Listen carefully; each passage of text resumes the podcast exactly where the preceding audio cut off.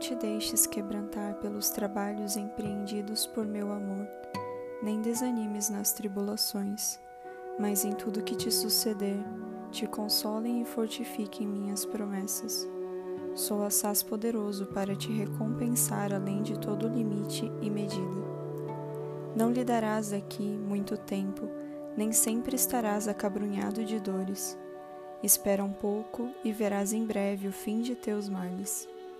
Hora virá em que cessará todo o trabalho e inquietação. É de pouco valor e duração o que passa com o tempo. Faz o que podes fazer, trabalha fielmente em minha vinha, e eu serei tua recompensa. Escreve, lê, canta, geme, cala, ora e sofre varonilmente toda a adversidade. A vida eterna é digna dessas e outras maiores pelejas. Virá a paz um dia que o Senhor sabe, e não haverá mais nem dia nem noite, como no presente, mas luz perpétua, claridade infinita, paz firme e seguro repouso. Não dirás então: Quem me livrará deste corpo de morte?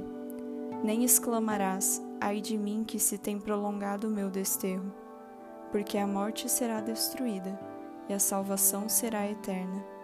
Livre de toda ansiedade, gozarás deliciosa alegria, em meio de agradável e brilhante companhia.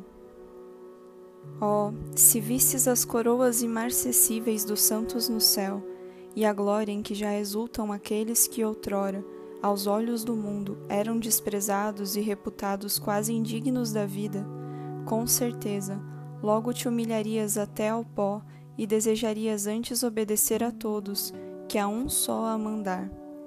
Nem cobiçarias os dias felizes desta vida, mas antes te alegrarias de ser atribulado por amor de Deus, e considerarias grande vantagem o ser tido por nada entre os homens.